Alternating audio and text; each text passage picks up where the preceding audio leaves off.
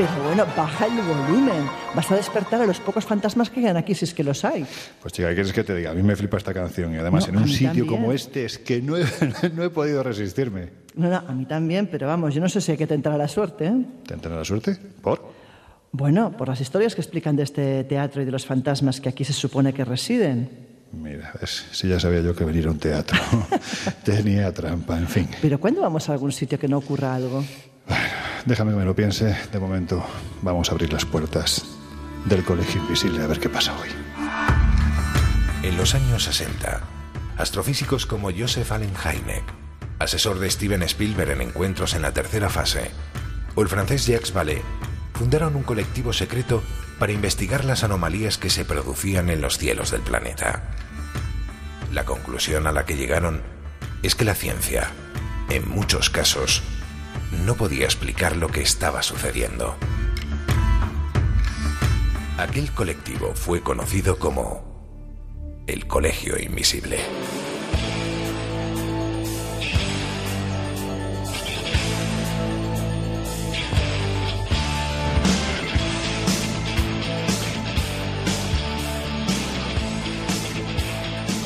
El Colegio Invisible, con Lorenzo Fernández Bueno y Laura Falcó en Onda Cero.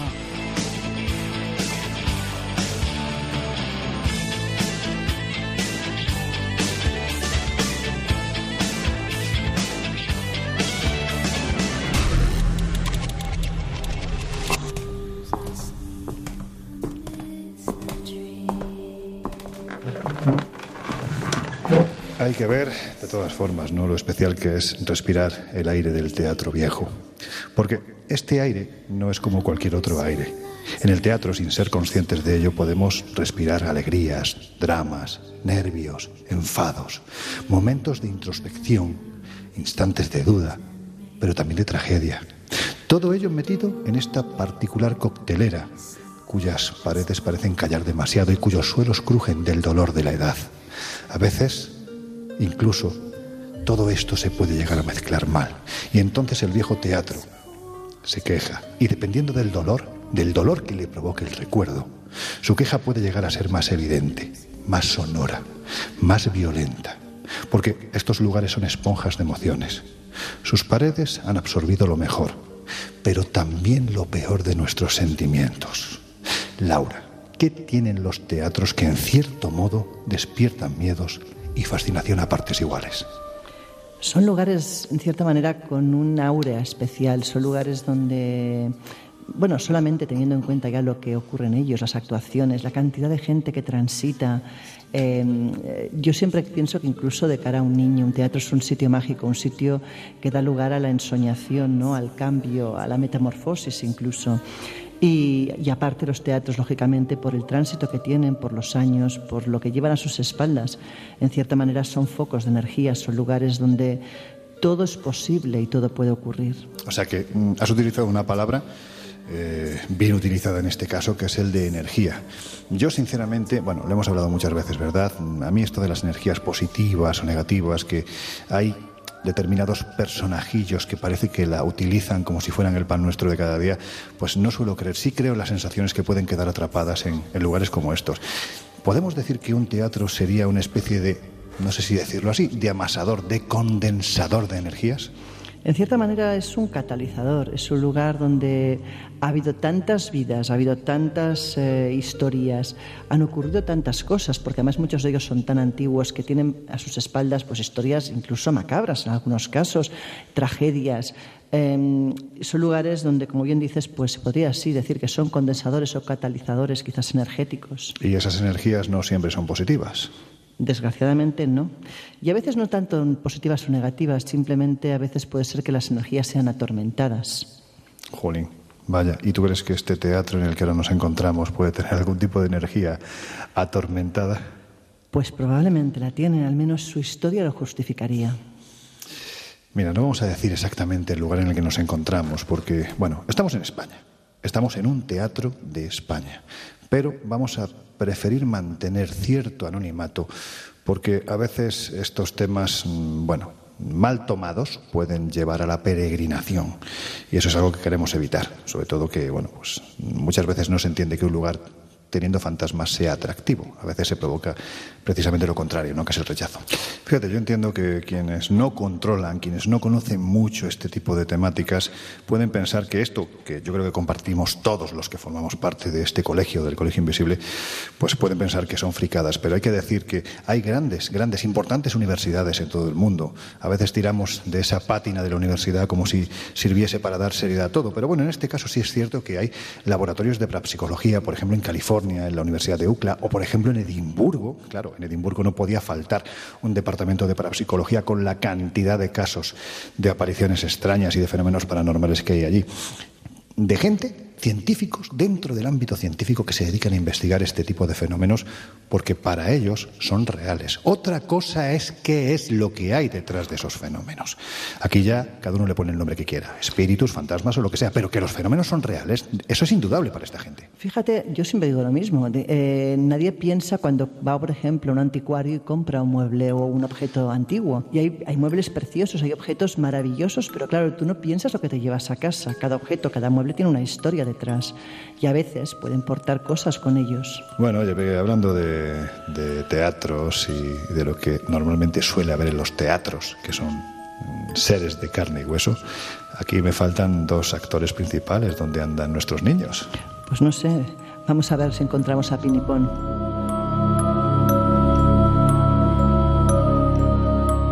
El Colegio Invisible. El periodismo de misterio ya está aquí en Onda Cero.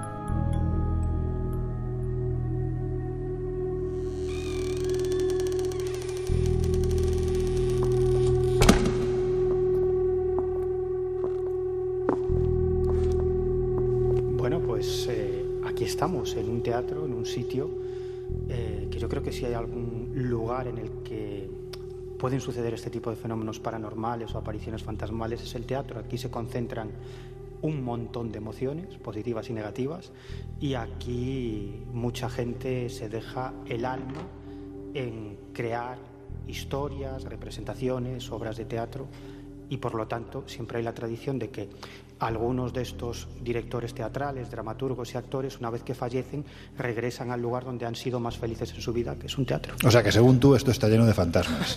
bueno, ojalá.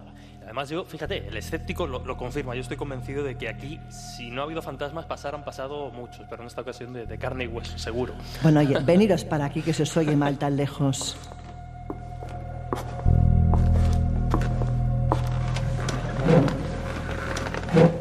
A ver, Laura, eh, hay un teatro que sí tiene nombre y apellidos, que le podemos poner nombre y apellidos en, aquí en España que tiene fama de estar encantado. Es mucha la gente, tanto operarios del propio teatro como actores y actrices que han trabajado allí, que aseguran que se producen fenómenos paranormales. Es el Teatro Cervantes de Almería. ¿Qué es lo que ocurre exactamente allí?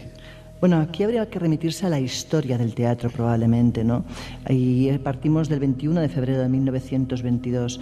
Ese día se estrenaba la obra Santa Isabel de Ceres y esa mm, representación llegaba precedida de mucha polémica, de por lujuriosa y porque además eh, una de, las actrices, la principal de hecho, con 27 años, regresaba después de un largo periplo de vuelta a la tierra. ¿no?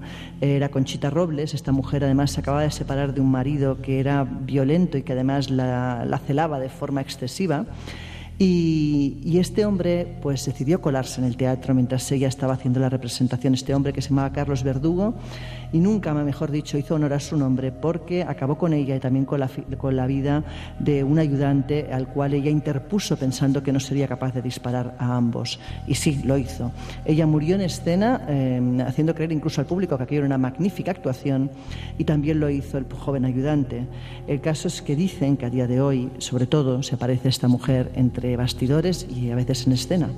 Son muchos los testigos, ¿verdad?, que aseguran haber, mm, bueno, pues observado algo que no debería de estar ahí. Dicen que se oyen ruidos, que se ven extrañas figuras que se mueven entre los palcos, en el gallinero, a veces incluso en el escenario, que se ve a una mujer con un pañuelo en la cabeza que pasea por los pasillos del teatro. Otros aseguran también que ven a un hombre trajeado al que le falta una mano y que posiblemente corresponde a la figura del fallecido Manuel Orozco, que era el antiguo dueño del teatro. El caso es que los sucesos extraños no se quedan ahí y es que dicen que sobre el escenario también perdió la vida, se suicidó de hecho uno de los tramoyistas.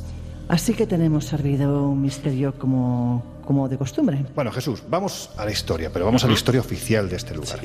Porque es muy probable, mm, bueno, en base también a lo que acabamos de escuchar, ¿no? de lo que nos ha contado Laura, que ahí podamos encontrar más elementos que tengan que ver con lo que tantos testigos aseguran que ocurre en este auténtico templo encantado, ¿no? Podemos decir. Sí, sí, sí. La verdad es que Laura ha dado los, los detalles fundamentales de esta historia. Pero es verdad que si profundizamos en la biografía de determinados personajes o protagonistas de esta historia, como puede ser la famada actriz nacida en Almería, Concha Robles Pérez, que ya la citaba, la actriz fallecida, y los que rodean, tanto eh, Manuel Aguilar, que es el tramoyista que muere con esos disparos de Carlos Verdugo, si nos vamos a los detalles, vamos viendo los detalles de su vida que tienen cierto reflejo sobre los fenómenos paranormales o supuestamente paranormales que los testigos del teatro dicen eh, vivir después.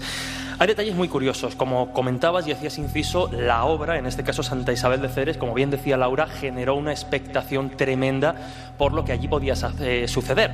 Hay que tener en cuenta que la propia historia del teatro ya nace un poco maltrecha, porque la construcción empieza en 1867 y hasta 1921 no acaba de, bueno, por temas burocráticos principalmente, no acaba de, de hacerse. Pero ya digo, un año después de estrenarse, de abrirse ese gran teatro para Almería, que iba a abrir la ciudad pues, a una vida cultural inmensa a la que no estaban acostumbrados, se estrena esta obra. Y la prensa ya hacía eh, eslóganes y publicidad bastante llamativa, porque decían que nada de lo que pasase en la obra se lo podían esperar. Hasta, hasta tal punto, los anuncios hablaban de que podían incluirse y que fueran eh, apercibidos, que podían incluso escucharse disparos durante la propia representación de esta obra, que como bien decía Laura, pues eh, generó toda clase de polémicas. Claro, esto nos pone ante una situación un tanto extraña, y es que cuando esos disparos que se producen por parte de Carlos Verdugo hacia Conchita Robles y hacia Manuel Aguilar, el público cuando Conchita Robles cae al escenario, pues ya prácticamente desangrándose, sin un aliento de vida en el cuerpo, el público pensaba pensando que los disparos procedían de la obra, pensaba que era una, actuación y una representación enorme, que los efectos especiales eran tremendos. Claro, esa fue la primera sensación. Cuando finalmente Manuel Aguilar, el tramoyista que llega o que recibe esos disparos por estar entre medias de Carlos y de Conchita, cae al primer eh, patio de butacas desangrándose y malherido, diciendo que esto no forma parte de la obra de teatro, es cuando el público, pues lógicamente entra en alarma y empieza a salir corriendo de aquella representación que desde luego había superado sus expectativas hay otro detalle curioso y es que, mm, bueno, ya lo citaba también Laura, ¿no? La, vida que Carlos Verdugo, el que fue marido de Conchita Robles durante mucho tiempo, le dio, pues es tremenda, ¿no? Maltratos, eh, mm, eclipsándola, le prohibió hacer teatro cuando se casó con él, en fin, él estaba obsesionado. Y él acudió a esa obra, lo dijo, con la intención de, de, acabar con la vida de Conchita fuera de una manera o fuera de otra. Finalmente lo consiguió se pegó un tiro en la sien después de cometer ese crimen y fíjate, ¿no? Las, las, desgracias que a veces acompañan a estas historias. Carlos Verdugo no muere. Fallecen Conchita y fallecen Manuel, pero Carlos Verdugo solo perdió un ojo y se queda tuerto. De hecho, incluso luego en el juicio llegó a defender, ¿no? A tener las narices de defender que él estaba intentando alejar a su mujer de esta clase de obras tan esperpénticas. Es decir, una historia terrible. Lo curioso, y como digo, determinados detalles que después, a partir de ese crimen que lógicamente conmocionó a Almería, comienzan a sucederse, es que, por ejemplo, uno de los, eh, de los directores del teatro, creo recordar, es uno de los testigos principales, llegó a comentar que él, estando en su despacho, pues a veces notaba como, por ejemplo, los rollos de las, los carteles de las obras de teatro, de las películas que actualmente se reproducen en el, en el teatro de, de Almería, pues se caían sin motivo aparente, no le daba mayor importancia. Bueno, si nos vamos a determinados detalles, como que, por ejemplo, Manuel Aguilar, cuando fallece, era prácticamente un advenedizo ¿no? en la compañía de teatro, sus labores tenían que ver precisamente con la publicidad, la colocación de carteles, la preparación de trípticos y esta clase de historias, bueno, podemos encontrar ahí un hilo que une la, la biografía y el oficio de Manuel Aguilar, fallecido en ese, en ese terrible crimen, con los sucesos después. Y voy a dejar una escena simplemente para que reflexionemos. ¿no? Imaginémonos un cine. Cuando vamos al cine tenemos la sala de proyección, donde un hombre que se encarga de proyectar la película está solo, alejado del teatro y normalmente alejado pues, prácticamente de toda la zona transitada de los cines y teatros. Bueno, pues los, eh, los que se han encargado de proyectar esas películas, desde esa pequeña ventanita por la que asoma el proyector, pues han visto, cuando en el cine todavía no había, no había nadie, figuras de mujeres bastante extrañas. Cuando han ido a buscarlas, lógicamente no estaba. ¿Cuál fue la sorpresa en este caso del proyector cuando se encontró una de tantas veces esta figura al preguntar al recepcionista? Le preguntaba directamente si había dejado pasar a alguien al cine durante esa hora en la que estaban preparando la película. Fue claro, todavía no había entrado nadie ni a la sala ni al cine. Por lo tanto, esa mujer que él vio claramente, bueno, podía ser Conchita, quién sabe. Bueno, en tiempos más recientes tengo entendido que eh, parte del equipo del programa de televisión Cuarto Milenio estuvieron allí en el Teatro Cervantes, estuvieron investigando y bueno, pues creo que estaba, si no recuerdo mal, Laura, estaba Paloma Navarrete, que es una de nuestras queridas amigas, en fin, es una persona con una sensibilidad muy especial y parece ser que allí ocurrió todo tipo de cosas. Estamos hablando de tiempos más recientes. Pero, si os parece, mirad, yo creo que no sé cuántas veces habéis tenido la oportunidad vosotros de subiros a unas tablas en un teatro y actuar ante un público. ¿Piensas darnos una función? Yo desde luego. Yo espero que no sea una defunción. Sí, porque lo que yo suelo provocar son efectos de muerte. Pero en fin, mira, yo tengo un amigo, un amigo muy, muy querido, que es un amigo de todos, ¿no? que sí tiene muchas, mucha experiencia ¿no? a la hora de pisar tablas como estas y otras tantas a lo largo de, casi casi me atrevería a decir que del mundo entero. Si os parece, le vamos a dar un toque, a ver si nos cuenta si ha vivido alguna situación extraña en un teatro. ¿Os parece? Perfecto. Pues venga, vamos a llamarlo.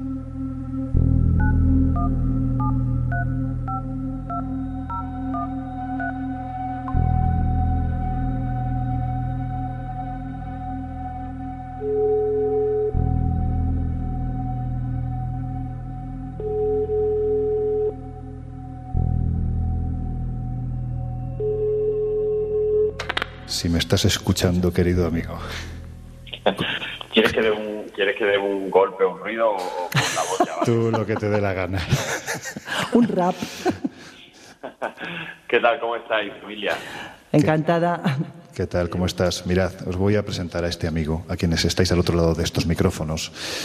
Eh, bueno, yo hace mucho tiempo que llevo creyendo en los superhéroes. Pero cuando te encuentras con uno de carne y hueso dices, madre mía, qué, inmensa fortuna de poder conocer a alguien así, de tener la oportunidad de compartir experiencias juntos, de salir por ahí de viaje a sitios, bueno, pues un poquitín extraños. Si alguien tiene experiencia, si alguien es, bueno, pues uno de los grandes actores de referencia en nuestro país, ese es el que está al otro lado de este teléfono. Dani Rovira, ¿cómo estás? ¿Cómo estáis? Pues muy bien, encantado de, de, atenderos, de escucharos, porque, porque bueno, yo, vosotros sois mis mi superhéroes del misterio. Dani, tú eres una persona buena, como pocos he conocido, pero te voy a preguntar, eres andaluz, por lo tanto, mm, ¿eres supersticioso? ¿Es cierto que los actores sois tan supersticiosos? Mira, yo a lo mejor soy la excepción de de, o del 90% de los andaluces y de los actores, pero realmente yo soy muy poco, muy poco supersticioso. De hecho, eh, no soy, o sea, realmente si tienes algún tipo de, mm, de, hábito o algún tipo de algo antes de salir al escenario, digo, no, no, no, nada más allá de el intentar estar eh, eh, preparado, descansado y, y poco más. O sea, no soy de si un día salgo al escenario y me sale una actuación muy buena porque llevaba unos calzoncillos tal. si otro día me pongo otros calzoncillos no pasa nada, o sea, no soy nada, no soy nada, nada, nada supersticioso. Cosa contraria es que sí que soy una persona que me gusta, que me, que, me gusta creer. I want to believe. Esta, frase te la he dicho ya alguna que otra vez. Sí. I want to believe. Y oye, y, no somos ni, ni somos tan inteligentes ni somos tan poderosos como para pensar que, que todo lo que la ciencia no puede explicar no existe, ¿no? No, estoy para nada de acuerdo con eso. Para que te hagas una idea, ahora mismo estamos en un teatro prácticamente a solas. Eh, bueno, a solas por lo menos de lo que se ve, de lo que no se ve, ahí ya no digo nada. Pero estamos con la luz muy tenue aquí en lo alto del escenario. La verdad es que el patio de butacas así, a estas horas, con esta oscuridad, se ve tremendo. Pero, Dani, ¿alguna vez has vivido algo que digas, mm, yo esto no sé muy bien cómo explicarlo. Sí recuerdo una vez eh, yendo a Murcia a actuar, creo que era en el teatro teatro circo de, de Murcia, un teatro que hay así circular súper chulo. Te estoy hablando de una actuación hace siete años, ocho años, por ahí. Pues terminé de actuar y, vino a verme unos amigos míos que tienen un grupo de música que se llama Second. Entonces, pues nada, nos echamos una foto, creo que fue un poco en la zona de Camerinos, en Bambalinas, una cosa así. Y era en la época en la que yo descubrí una aplicación que hay por el móvil de, que mete filtros y estas cosas y yo estaba muy flipado metiendo filtros locos. Y nada, una vez que hice la foto, pues metí filtros, estábamos los cuatro así cogidos haciendo un poco el imbécil, cada uno mirando para un lado, y metí filtros y de repente en la pared detrás nuestra había una salía una cara, pero realmente es una cara, pero de, decir que yo no sabría dibujar mejor una cara, quiero decir. Entonces, estoy buscando esa foto también que te la enviaré, pero sí que por, por, por amigos míos, que al final todo el mundo se dedica al teatro, hay historias, bueno, y una de ellas las que tú conoces de la famosa Conchita del mm. Teatro Cervantes de Almería. De hecho, si ahora mismo eh, coges tu móvil, verás que te he mandado un vídeo, pero sobre todo te he mandado una foto muy curiosa donde un día mm. apareció, eh, entraron las limpiadoras por la mañana al Teatro Cervantes y, hicieron una foto porque encontraron un plumero que está sosteniéndose en el aire. ¿Qué me dices? Pues sí, sí, la foto te la acabo de mandar porque, bueno, he estado hablando con, con Pepo, uno de mis amigos que son los que ahora gestionan el Teatro Cervantes y tienen mil historias, mil, mil, mil historias sobre conchitas, sobre puertas que se abren, sobre ruidos que hacen, las cámaras de seguridad que al final son las que lo captan todo porque cuando está todo en tranquilidad. Eh, hay un montón de imágenes, o sea que os invito un día a que, a que podáis llamarles a ellos, que son los que ahora gestionan este teatro. Y Conchita es una más. Eh, hombre, les dado respeto y demás, pero han sido ya tantas cosas las que han vivido en este teatro que ya lo ven como, pues eso, buenas noches Conchita cuando se van y buenos días Conchita cuando llegan, porque hay un montón de manifestaciones en, en ese teatro. Y luego recuerdo también una amiga mía, Sandra, que ha sido técnico, ha sido técnico de sonido y luces mío durante muchísimo tiempo, pues estaba en una sala en Guadix, esto mira, me lo acaba de contar esta mañana, estaba en una sala en Guadix por la, por una sala de estas y alternativas, que, era la, General, que era uno de los bancos estos de, Granada, la que lo gestionaba, y ella estaba por la noche, tipo 11 de la noche, once y media, estaba en la zona del escenario, iba a trabajar toda la noche porque al día siguiente había función, total. Y ella estaba con un, lo que llamamos nosotros en Málaga un guarrito, un taladro. Y estaba con el taladro. Qué mal suena eso. lo de guarrito viene porque había una marca en España y en Málaga yo que era la marca Warrington. Entonces en Málaga, como eso nos sonaba un poco raro, Warrington, Warrington, al final se le llama, nosotros le llamamos guarrito al taladro. Mira, si me permites el inciso, aquí Miguel, tú sabes que hay una pareja de parapsicólogos, en fin, los de Anabel, la película Anabel y todo esto, los Warring. Sí, bueno, pues no hay forma de que Miguel no diga los Warring. O sea, Los Warring. sí, sí los Warri. Pues, pues, ella está, está con, el, con el taladro trabajando y claro, imagínate, once y media de la noche un taladro hace ruido a cualquier hora, pero a esa hora parece como que hace un poco más. Y de repente donde ella está trabajando, que es dentro del escenario, se enciende toda la línea de focos, es justo la que ilumina la zona donde está, donde está Sandra, donde está mi amiga. Entonces ella para el, para el guarrito, para el taladro, se queda mirando y dice, hostia, y se va a ver la zona de los padres y se vaya a ser que se haya quedado pillado o alguna cosa, se haya encendido de golpe. Nada, después se va a ver dónde están los dealers por si de repente ha saltado algo, estaba todo, todo apagado y ella pues entendió que eran las once y media de la noche, allí había algo o había alguien a quien estaba molestando con el taladro, así que lo único que hizo fue limitarse a dejarlo todo como estaba y dijo, mañana por la mañana sigo. Y se fue, se fue. Y le pregunté, ¿pero tenías miedo? Y dice, no, miedo no, simplemente entendí que, que tenía que dejar de hacer eso. Y luego, bueno, hay cositas, lo, que he experimentado así más traumático que me ha podido pasar en un teatro es que yo me caí de un escenario. pero sí, sí, sí, me caí. No voy a decir el nombre del teatro, pero es uno de estos grandes teatros que hay en Gran Vía, en Madrid. Me acuerdo que íbamos a íbamos a hacer un espectáculo grabado con, con Paramount Comics, 10 cómicos 10, entonces era un espectáculo donde un presentador, Ignatius, presentaba a 10 cómicos. Estoy hablando de hace 8 o 9 años. Y nada, pero esto, eh, a ver, pues, pues fui a hacer una prueba de sonido, eh, el teatro estaba como a medio oscura, había unas candilejas en el escenario, y después de las candilejas yo entendía que había más escenario, porque seguía viendo, eh, bueno, pues como una continuidad. Y claro, yo fui a bajar del escenario por hacia butacas, por ahí, como hacía porque yo era joven y lozano y pispireto, y resulta que lo que yo pensaba que era una continuación del escenario era una tela negra que habían puesto para tapar el foso de los músicos. Eh, casi se convierte en el foso de... en el foso del cómico malo. Sí, sí, claro, caí como, el coyote en el correcamino.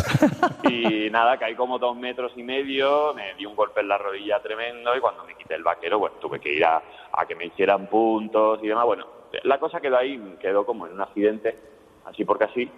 Y luego ya, bueno, cuando ya vi que estaba mejor y que el teatro y la empresa de televisión vio que yo ni iba a denunciar ni nada, porque dije, bueno, ha sido un accidente, esto no estaba muy bien colocado, que digamos, bueno, pues uno de los responsables me dijo, mira, ahora que todo ha pasado, decirte que es que en este teatro en los últimos 40 años, 50 años han muerto tres personas. ¿Qué dices? Eh, de- dice porrazos como el que te acabas de dar tú. Así que es verdad que de- ya, ya me, me va desapareciendo, pero desde aquel día, claro, mi sensación, imagínate, ¿no? En un lugar semioscuro es caer al vacío, pues desde entonces, cada vez que voy a un teatro por la parte de atrás y me dice el técnico, por aquí, por aquí se va Camerino, le digo, como esto no me lo medio ilumine, yo no doy ni un paso.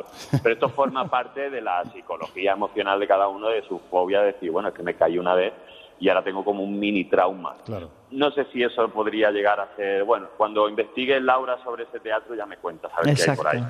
Además, A ver de la que me he librado. Como decimos siempre, es preferible pensar eso.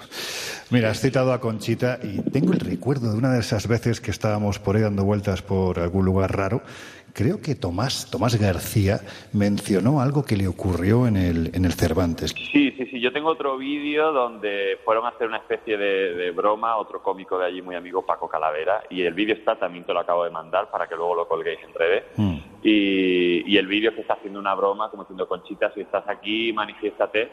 Y de repente suena en el vídeo un pedazo de golpe, eh, como, como por la parte de arriba, que se ve la cara de Paco. Mira que Paco es buen actor, pero es que eso no se puede actuar esa cara. ¿eh? se quedó muy bien. ¿no?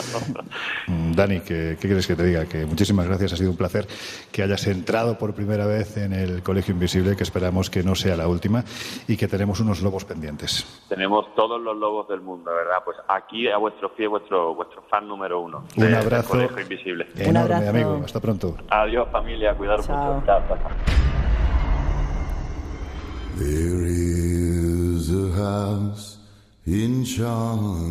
En unos minutos volvemos a abrir las puertas del Colegio Invisible en Onda Cero. And it's been the ruin of many a poor girl. And me, oh God, I'm one. If I listen to my mama, Lord, I'd be home today. But I was young and foolish. The handsome rider led me astray. Go tell my baby sister never do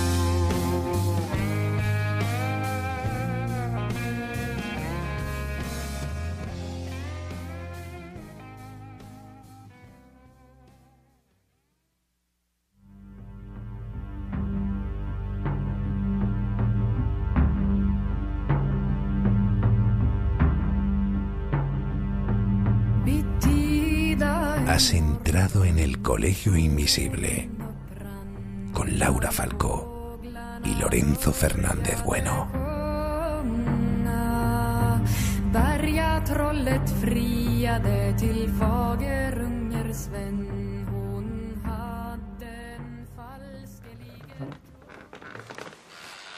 Bueno, pues Parece que el teatro siempre es propenso a que se produzcan fenómenos extraños, como diría Jesús Ortega, o a malas interpretaciones, ¿no? No, pero, pero fíjate, hay un detalle que a veces no, no recordamos y es cuestión de, de- hacer un poco de, historia y retrospectiva de estos temas que, que tanto nos gustan y que, y que semanalmente pues, nos eh, traemos aquí al Colegio Invisible. Y es que hay que recordar cuál era a finales del XIX y comienzos del siglo XX, cuál era realmente una de las zonas donde más, sea a través de, de actuaciones más fraudulentas y otras menos, pero donde se abrían las puertas del más allá.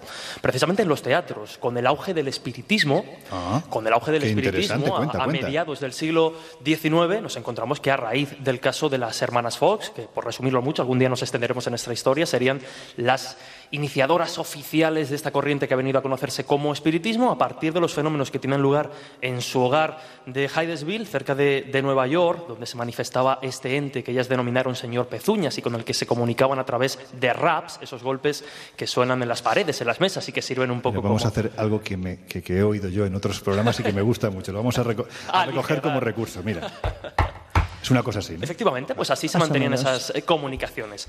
A partir de ahí, pues eh, el fenómeno del espiritismo y del contacto y la comunicación con el más allá se dispara y, como digo, a partir de ese 1848 los teatros, primero de Estados Unidos, después de Londres y después del resto de Europa, comienzan a llenarse a través, como digo, de representaciones de todo tipo, personas que eran un descarado fraude y otras que siguen generando la duda a día de hoy, pero en esos teatros se en lugar de representarse las obras que hoy día conocemos, pues se manifestaban un poco esas eh, comunicaciones con el más allá. De hecho, hay una máquina, bueno, una máquina, sí, un, un aparataje que se inventa también en ese siglo XIX, que es la fantasmagoría, que era precisamente pues, un aparato que iba destinado a generar esa sensación de la presencia de un espíritu en la sala y todo el público quedaba asombrado. O sea, Por lo tanto, fake.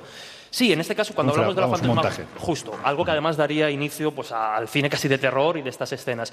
Pero recordemos eso, ¿no? que a mediados del 19 los teatros se convirtieron casi casi oficialmente en Sí, esas sí, no, puertas de entrada al más allá. Sesiones de ectoplasma, mesas parlantes, lo que quisieras, vamos. Pero bueno, yo, yo creo además que, que es que tampoco hace falta tirar del espiritismo porque en los teatros hay tantísimas historias de fantasmas, documentándome sobre teatros en Gran Bretaña, en Estados Unidos o en España. Hay tantas historias y sobre todo esas historias de fantasmas mezcladas con, con las, con las historias de los teatros, que son, que son absolutamente fascinantes. ¿no? Por ejemplo, pues empiezo por el Lara, si quieres. Está en la calle Corredora Baja de San Pablo, en, en Madrid, y fue fundada por un carnicero. Sí, un carnicero que en la Segunda Guerra Carlista, entre el 1846 y 1849, hizo su agosto abasteciendo de carne a los ejércitos reales. El tipo se convirtió en un empresario muy importante, incluso consiguió varios contratos con el Ayuntamiento de Madrid y, se daba la circunstancia de que su gran pasión no era la carne ni los productos cárnicos, era el teatro. Todavía hay un palco real donde presenciaban muchas obras los reyes Alfonso XII y Alfonso XIII.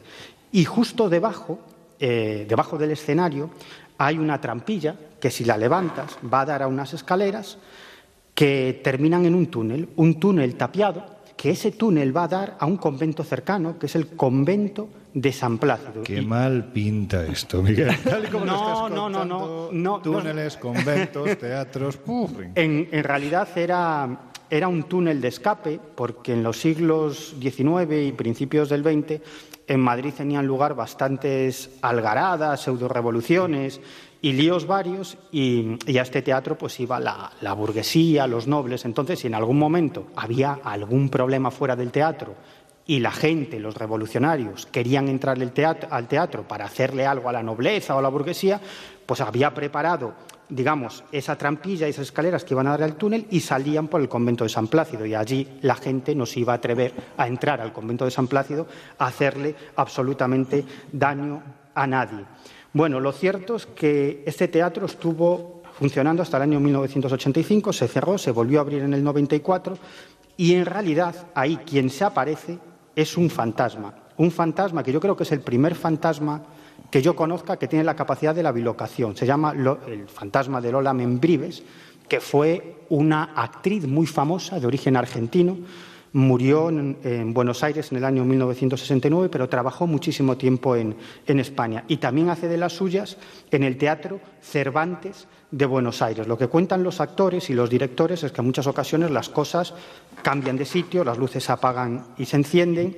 Justo donde estaba el camerino de Lola Membibres, escuchan eh, Sí, cánticos, ¿no? sí, Dicen. Cánticos e incluso pasos. Y luego, lo más espectacular de todo es que Lola Membibres tiene que aprobar las representaciones teatrales, las exposiciones y todo tipo de eventos que se hacen en el Teatro Lara, que no solamente son representaciones teatrales, sino también exposiciones de cuadros. Pero escucha, escucha, escucha, vamos a ver. ¿Que tiene que aprobarlo cuando ahora?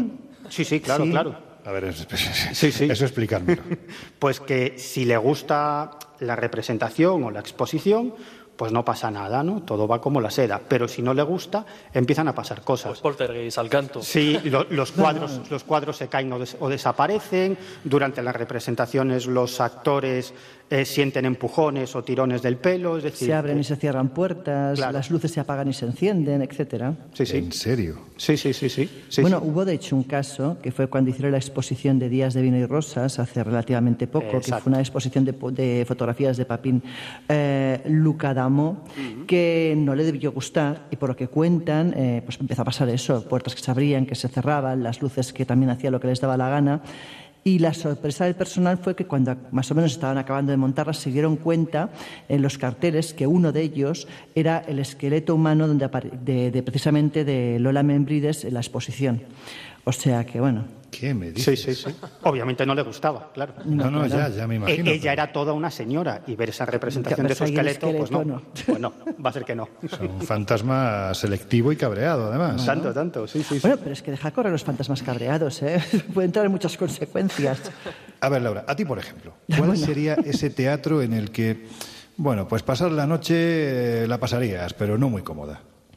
Bueno, hay un teatro que tiene una historia curiosa, además ha cambiado mucho de lo que era lo que es actualmente, que es el Teatro Eslava, actualmente conocido como Joy Eslava. Yo creo que la gente joven lo conocerá mejor así. Que Bueno, y los teatro. mayores. O sea, ya hace, ya hace ya unos años que dejó de ser teatro y que es una discoteca. Sí. Pero este teatro, eh, digamos que tiene una historia pues, de lo más truculenta. ¿no? Dicen que Luis Antón de Olmet, que fue un escritor y dramaturgo, murió de forma bastante truculenta precisamente ahí, en el Teatro Eslava, dando origen a una leyenda de fantasmas. Su muerte tiene que ver, de hecho, con la, rival- la rivalidad entre eh, autores y también, dicen, por el amor de una mujer. Ingredientes, pues como puedes imaginar, perfectos para el cóctel. A finales del siglo XIX, eh, este teatro, que en su momento se llamaba Salón Eslava, nace pues como sala de conciertos, eh, un lugar donde además hay zarzuelas, obras teatrales, y lo fundó un tal Boni- Bonifacio Eslava, de ahí el nombre del teatro. Menos mal que le pusieron el apellido. Sí, no, sí, porque el nombre Porque tiene Teatro. Bonifacio, con todo es mi horroroso, respeto a los Bonifacios. Bueno, este- ay, Dios mío. Este señor era Laura, amigos. Este señor era sobrino del compositor, también tela con el nombre, Hilarión Eslava. O sea, aquí esta familia no tenía mejor nombres que poner que nombres extrañísimos, pero bueno, el caso es que nunca fue considerado un teatro de los más vistosos. Pero bueno, en cualquier caso, este café, teatro donde se hacían espectáculos, etcétera, se fue haciendo famoso y eh, pues llegó un momento que realmente empezó a tener nombre. Dicen que este señor, el que hemos hablado al principio, Luis Antón de Olmedo, eh, bueno, eh, que fue un, un autor bastante famoso de la época, a principios de siglo, y que además se movía mucho por el ambiente bohemio de- también de, aquella, de aquel momento, murió asesinado exactamente el 2 de marzo de 1923 mientras preparaba el estreno de una de sus obras, El Capitán sin Alma, precisamente Joder, en el teatro en cuestión. Sí, sí, normalmente tiene tela también. Eh, digamos que ese teatro era su centro de actividades, por decirlo así, ¿no? El asesino fue nada más nada menos que su socio y colega, el escritor Alfonso Vidal y Planas.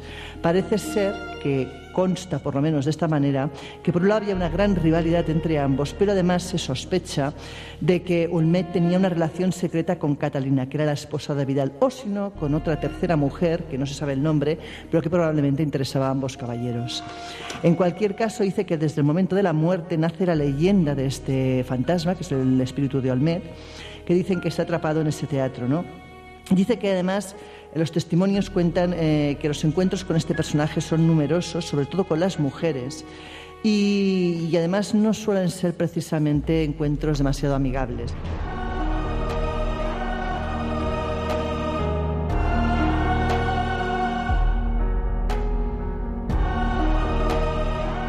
Teatro Zorrilla, por ejemplo. Jesús, Teatro Zorrilla, sí, porque estamos hablando pues de esas impregnaciones, de esas emociones que a veces los actores de teatro dejan impregnadas sobre las tablas, pero habrá oyentes que quizás se pregunten, pero bueno, vamos a algo más básico, ¿no hay algún teatro que esté construido o digan sobre algún cementerio a lo poltergeist que pueda generar esta clase de fenómenos?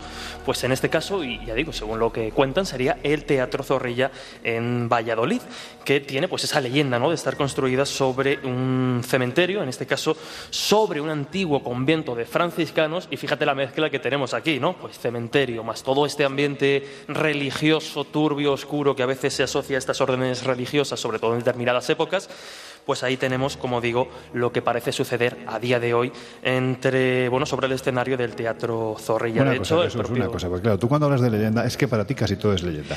En este caso estamos hablando de que es una leyenda o realmente hay un cementerio debajo. Lo hay, lo hay, según las Ah, Entonces no- prospecciones. Entonces bueno. no es una leyenda. ¿no? Bueno, yo he dicho Bien. lo que cuentan, pero sí, existe ese, ese cementerio. Y fíjate, porque incluso eh, el propio director de- del teatro en el momento, Enrique Cornejo, bromeaba un poco con, con esta anécdota que suele pasar.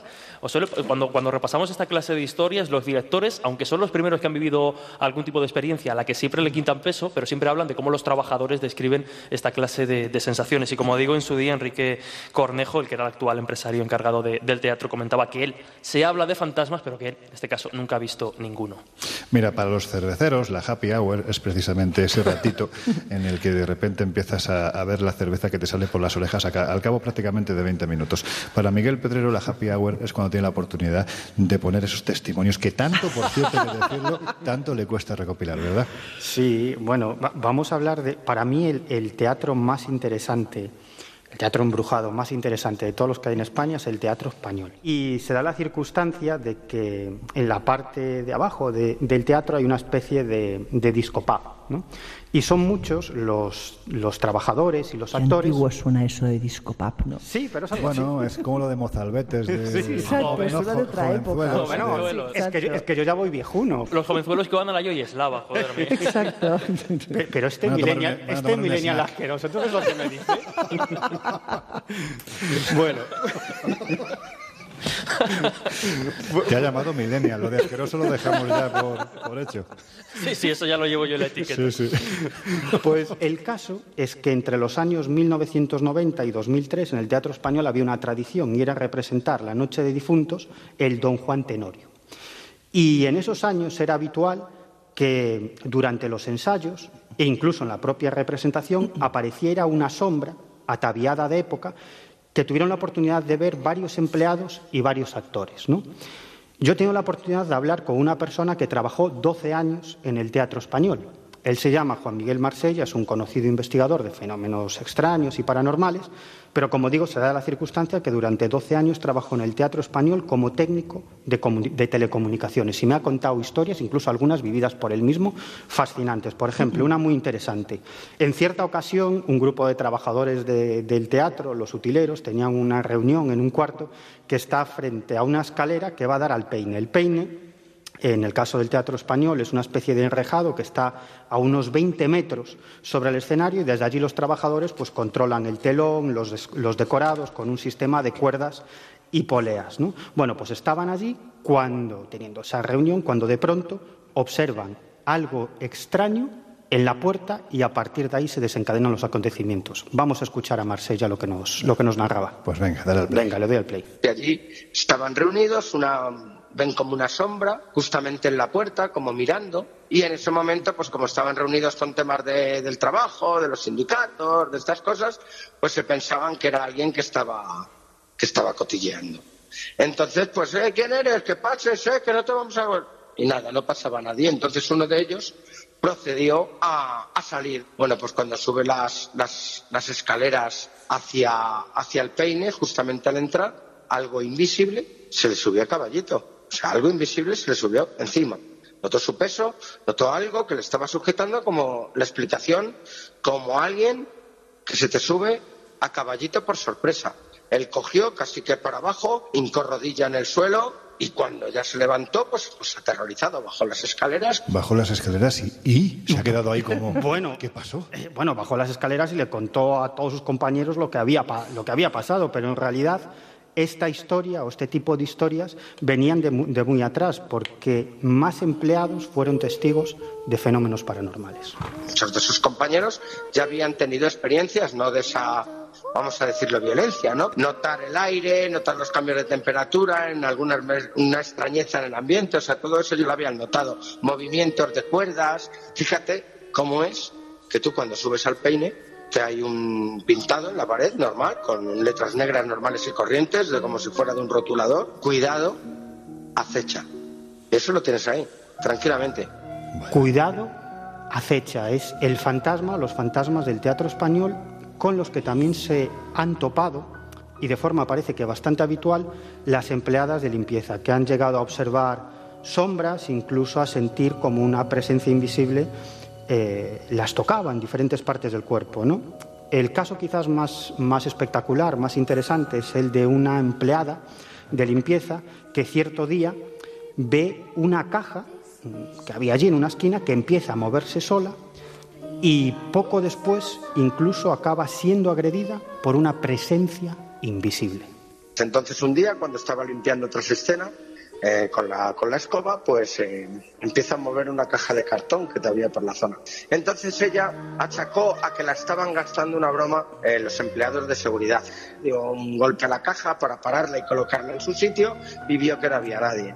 Cuando se propuso la mujer a, a limpiar las escaleras que suben a lo que se denomina el palco del rey, bueno, pues según subía las escaleras algo invisible, eh, pasó corriendo, casi empujándola y casi tirándola por las escaleras. Algo, una fuerza que, esta señora no vio. Eh, fue tal el miedo que cogió que hasta, hasta estuvo de baja una temporada y todo.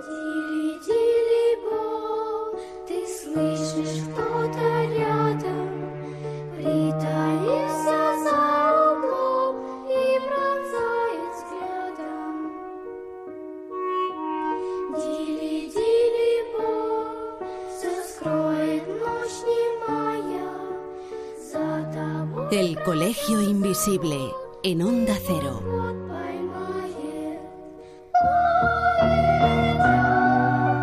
Y el propio Juan Miguel Marsella llegó a ser testigo durante esos 12 años que estuvo trabajando en el teatro español de dos experiencias muy interesantes. Como os decía antes, su trabajo era la cuestión de, los sistemas de, telecomunicaciones y, y, en cierto momento eh, montaron un sistema de telefonía inalámbrica que dejaba de funcionar sin ninguna explicación y se volvían completamente locos los técnicos intentando averiguar qué es lo que pasaba ahí. Y una de esas tardes en, la que, en las que de nuevo pues, el sistema empezó a fallar, Juan Miguel Marsella estaba intentando solucionar esa avería cuando le ocurre lo siguiente. Eh, el teléfono se había quedado sin, otra vez sin funcionamiento después de haberlo reseteado cuando voy a pasar por unas puertas, hay dos puertas que son de tijera, eh, que se abren tanto para, para adentro como, como para afuera, eh, las dos hojas, y en esos momentos, cuando iba a pasar, una de ellas, la de la izquierda, se abre sola y me, me, da un golpazo en el, en el hombro que, que, que, me hizo hasta, hasta un moratón luego durante días. Y el teléfono en ese momento se puso a sonar solo. Yo miré, fui, no veía nada de ninguna extensión conocida del centro ni nada, lo cogí por si acaso. Al otro lado no había nadie, pero lo curioso de todo es que desde ese momento nunca más se ha vuelto a estropear el sistema de. Pero la mayoría de los fenómenos paranormales suceden en el sótano, precisamente donde hay esa cripta donde están enterradas algunas monjas del convento de Santana. Y una tarde Juan Miguel Marsella se encontraba con, con, su jefe en esa zona haciendo una serie de trabajos cuando les ocurrió algo también muy, muy llamativo.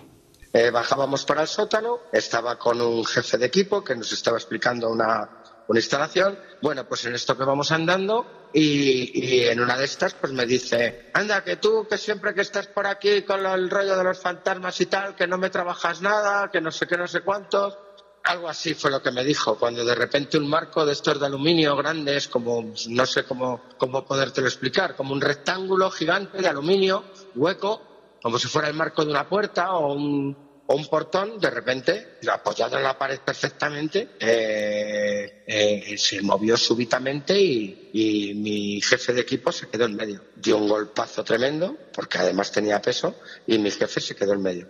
Eh, en ese momento cogió y me dijo, Juanito, tengo una reunión, tengo que irme. Vamos a hablar de otros teatros, porque evidentemente España es una tierra de, de buen, de mucho y de buen teatro, también teatros encantados, pero fuera de nuestro país hay algunos que merece la pena, bueno, pues no solo echar un vistazo, sino pasarse por allí, ¿verdad, Laura? Bueno, y en especial soy fan de la historia de uno de ellos, que es el Teatro Capitol de Salt Lake City, en el estado de Utah. Este, este, famoso y reconocido teatro fue inaugurado en 1913 bajo el nombre de Orfeum y es un edificio donde pues, hay desde compañías de ballet, actúan, eh, actúan también pues, eh, funciones de ópera, también se celebran audiciones, bueno, un poco de todo. El caso es que dice la gente que es uno de los teatros más embrujados de Estados Unidos y su fama deriva nada más y nada menos de una tragedia que tuvo lugar en 1947, cuando el teatro no era teatro sino sala de cine. Dicen que se produjo un gran incendio en el que murieron varias personas y entre ellas un joven acomodador que falleció tratando de salvar a otras personas y quedó atrapado accidentalmente en el sótano tras pues, precisamente sacar a varios de los, eh, de los asistentes al, al evento. Dicen que ocurren fenómenos extraños, luces, ascensores que funcionan solo, incluso testimonios de apariciones de fantasmas que quedan registradas en las cámaras. La gente de seguridad se ha llegado a despedir en numerosas ocasiones y nadie quiere quedarse solo ahí. Claro, no me extraña. Como para quedarse. Bueno, de hecho hemos cortado, hemos tenido unos cortes de unas entrevistas que se hicieron a los de seguridad, a Dave y Matthew, que eran una pareja de, de gente de seguridad que vivieron allí realmente situaciones de lo más, eh, vamos, a mí que me llamas que no tengo miedo, yo creo que esas situaciones, mm, al menos algún susto me llevaría. Seguro que sí. Y mira, el susto se lo acaba de llevar Miguel, porque ha dicho, anda, si me está haciendo competencia con los cortes. No, no, adelante, que esto se generalice. Sí, sí, sí, pues si os parece vamos a escuchar, porque además este primer corte nos habla precisamente del momento en el que esta persona entró al teatro y lo que le ocurrió. Empecé a trabajar en el teatro en 1948. Entonces era acomodador. Un día estaba haciendo recados. Y cuando volví, me encontré el Capitol rodeado de coches de bomberos. ¿Yo sé, fuego? Fuego, sí. El fuego empezó en el sótano. Esa tarde pasaban una película y hubo que evacuar al menos a 600 personas. Richard Gaffin era un acomodador nuevo. Había vuelto a entrar para ayudar a la gente que quedaba dentro. Quedó atrapado en el sótano y posiblemente se desorientó e inhaló humo mientras intentaba ayudar a salir a esa gente. Pues vaya, ¿no? Vaya forma de entrar al, al teatro y vaya sorpresa inicial, ¿no? No, o sea, se dice que de hecho la puerta donde se quedó el atascado del sótano muchas noches se mueve y, vibra como si realmente alguien intentara escapar de dentro. O sea, vamos, como para pasearte por ahí a media luz, ¿sabes? Hablando de pasear, además, también dicen que, por ejemplo, el patio de butacas es uno de los lugares donde habitualmente Terrible. se suele ver algo, ¿no? Terrible. De hecho, uno de los de seguridad, a raíz de instalar una cámara nueva, tuvo una experiencia de lo más espeluznante. Una experiencia, te diría casi, eh, porque normalmente los espíritus no, no adoptan esas formas tan agresivas. En este caso, realmente lo que él se encontró en la cámara de seguridad fue un espíritu que se lanzó contra la cámara y que, según él, eh, tenía pinta de ser algo demoníaco, diabólico. Pues qué bien. Mira, a mí lo que me encanta es la seguridad, pero por encima de todo la tranquilidad con la que hace- haces alusión a, a espíritus demoníacos. Mira que yo intento mantener un sano escepticismo y aún así, eh, pues eso, como se dice vulgarmente, la corbata la llevo puesta. Pero bueno, si os parece, pues como te has traído estos cortes, ¿no? Eh, yo creo que también hablas de, de- Hay uno de los cortes en los que se habla precisamente de lo que se encuentran en esos asientos. Vamos a escucharlo. Yo estaba allí sentado y vi que había algo en uno de los asientos. Amplié la imagen para verla bien en la pantalla del ordenador y vi una figura. Parecía que disfrutara de un espectáculo. Y de pronto se cruzó volando parecía cruzando el espacio. Y eso me asustó mucho y decidí que no quería trabajar más en aquel teatro. Porque si allí había algo tan demoníaco, no quería estar tan cerca. Joder, qué expresividad, con perdón. Ese Pues sí. ah, te pone la cosa como un poco mal, ¿eh? No, no, o sea, te, te digo, yo no soy de asustarme y supongo que en ese caso sí que me pegaría un buen susto. Pero bueno, hay más es- experiencias de estos pobres eh, trabajadores. Otro de ellos cuenta, por ejemplo, de estar completamente solo y empezar a oír ruido como si se abriera y se cerrara el ascensor y acercarse a la zona y ver que el ascensor evidentemente se había abierto, como si además detectara algo en el paso que lo mantuviera abierto, ¿no? Al final, sorprendidos, se montan en el ascensor y el ascensor, sin picar ni un solo botón, lo baja al sótano donde las puertas se abren y el hombre empieza a recorrerlo pensando a ver si había alguien allí. Bueno, eh, el susto se lo llevó cuando vio que los archivadores se abrían y se cerraban solos, haciendo un estruendo y un ruido realmente terrible. Con lo cual, no solo estamos hablando de aparición de algo que puede ser provocado, si nos pusiéramos en el papel de Jesús, podríamos decir que puede ser provocado por la sugestión que te genera un lugar como este, con una historia como esa, y estando vacío, sino que realmente estamos hablando de efectos físicos. Bueno, incluso lo que te decía, en la puerta donde se supone murió el acomodador, eh, los movimientos casi como si fuera un terremoto en la puerta y el olor a humo era tremendo. O sea, te decían que era muy raro la noche que bajabas y no olías a humo en el pasillo como si se estuviera quemando en ese mismo instante. Mira, vamos a escuchar al expresivo señor Matthew, precisamente hablando de, de su experiencia con el ascensor. Estaba trabajando sobre las nueve o diez de la noche y al lado de la oficina principal hay un ascensor. Cuando se pone en marcha el motor, hace mucho ruido. Yo estaba solo en el edificio y me sorprendió mucho oír el ascensor por la noche. Llegó a nuestro piso. Si la puerta permanece abierta 30 o 40 segundos, salta la alarma. Me acerqué al ascensor a ver lo que pasaba. Me pareció muy raro. No había nada que bloqueara la puerta. Pensé que sería una avería, así que entré en el ascensor. Y justo cuando iba a salir, se encendió el botón del sótano. Bajé los tres pisos desde donde está mi despacho hasta el sótano. Y yo no dejaba de pensar qué le pasaba al ascensor, que se movía solo. Llegué al sótano. Se abrieron las puertas. No había nadie. No veía a nadie y estaba solo. Así que me puse muy nervioso. Volví a mi mesa y entonces oí algo más raro aún. Clan. Clan. Clan. Clan. Clan. Me asusté muchísimo. Intenté buscarle una lógica a lo que ocurría, a lo que captaban mis ojos y mis sentidos, pero no pude. Laura, yo creo que no hay compañía de seguros que asegure a ninguno de los trabajadores de este lugar, ¿no? Bueno, el problema es que muchos les acabaron despidiendo. O sea, claro, ¿tú cómo aguantas un teatro con semejante fenomenología? Madre es complicadísimo. Es una barbaridad. Mira, si hay una persona que yo creo que es un auténtico experto, además, eh, posiblemente el mayor experto que hay en la investigación de este tipo de fenómenos en España, es un queridísimo amigo al que si te, te parece, Laura, le vamos a dar un toque y Me le preguntamos perfecto. unas cuantas cositas.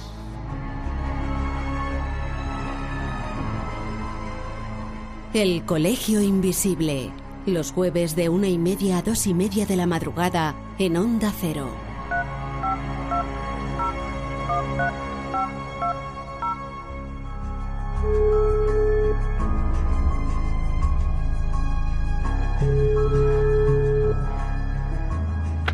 Hola, dígame, ¿cómo estáis? Pedro, ¿qué tal? Buenas. Bueno, gente querida para mí, ya lo creo. Laura, un besito y otro para ti. Besos. Igualmente, Pedro. Yo me imagino, mira, tenemos también aquí a Jesús y a, y a Miguel, pero a estos no les des Muy besos. bien, muy bien. A estos también les enviamos besos, por supuesto que sí. Bueno, yo creo que la voz de Pedro, para los que hace años que siguen estas temáticas, es perfectamente reconocible, pero para quien no sepa de quién estamos hablando, es Pedro Amorós, que es presidente de la Sociedad Española de Investigaciones Parapsicológicas y posiblemente lo que es el ámbito de la investigación de ese fenómeno conocido como psicofonía, o como diría el maestro Germán de Ergomosa, parafonía, es posiblemente la persona que ha heredado de esos maestros eh, el saber y la experimentación adaptando las nuevas te- tecnologías. Pedro, bienvenido al Colegio Invisible. Bien hallado, por supuesto, y muchas gracias por esa presentación. Yo soy tan simplemente un buscador de enigmas que, bueno, que a veces se encuentran y otras veces no, pero, pero ahí estamos, claro que sí. Bueno, pues precisamente como eres un buscador, ¿cuántos años llevas investigando sucesos paranormales? Uf, madre mía. Pues, eh, a ver, eh, yo calculo que unos 35 o 36 años. Eh, no es que sea muy mayor, que no lo soy, sino que empecé muy joven. ¿no? Eso es indudable. Empecé muy joven buscando este tipo de cosas y, y, bueno, pues me aficioné muchísimo al misterio desde un punto de vista crítico, fíjate, que, que bueno, que, que yo siempre intentaba buscar una, una un razonamiento, ¿no? una explicación lógica desde el punto de vista de la ciencia ortodoxa, pero desde que era muy joven, ¿no? Y luego me di cuenta de que efectivamente, bueno, pues había cosas que, que se salían un poquito de esta razón y lo que había que hacer es investigar, desde luego. Y según tú, eh, ¿cuál sería el ABC? Es decir, aquellos puntos irrefutables que te llevan a decir que un lugar realmente está embrujado. Uf, eh, mira, yo creo que es una sensación. En primer lugar, y me conocéis desde hace muchísimo tiempo, sabéis que yo soy muy cientificista, ¿vale? Mis aparatos hablan y yo interpreto. Eh, me dedico a eso. Pero, pero, es verdad que, pues, por ejemplo, ahora rodando muchísimos capítulos de, esta aventura del misterio, que es el canal mío en YouTube, que me estoy encontrando eh, prácticamente a diario, eh, pero a miles y miles de personas y miles de personas que poco a poco se acercan a mí y me enseñan cosas, os diré que realmente, realmente lo que es la percepción de una persona es fundamental. Es fundamental ten tenerla en cuenta porque al fin y al cabo cuando hablamos de misterio, hablamos de eh, fenómenos paranormales, hablamos de psicofonías incluso, no olvidemos que el elemento conductor desde el punto de vista de lo que es la parafonía concreta, por ejemplo, es el ser humano. Y nuestra mente es ese mediador que hay. Bien, entonces, como elementos, yo utilizo todo tipo de equipos, equipos de infrarrojo, foto, eh, eh, fotocélulas eléctricas que me sirven para captar determinado tipo de lectores de campos electromagnéticos, que bueno, que podríamos hablar muy largo y tendido de ello. Eh, pero por supuesto hay una cosa que es fundamental, que es la apreciación personal del investigador, del experimentador, de la persona que realmente entra a un sitio y dice, este sitio tiene molla. Y esto lo hemos visto todos, ¿no? O sea, cuando realmente te impacta el lugar, cuando re realmente ese es el momento, ¿no? Ahora bien, desde el, desde el tema más técnico, más, eh, eh, yo creo que público, pues tenemos que decir que hay matices importantes a tener en cuenta dentro de lo que es un fenómeno paranormal y de una casa con fenómenos paranormales, dícese casa encantada.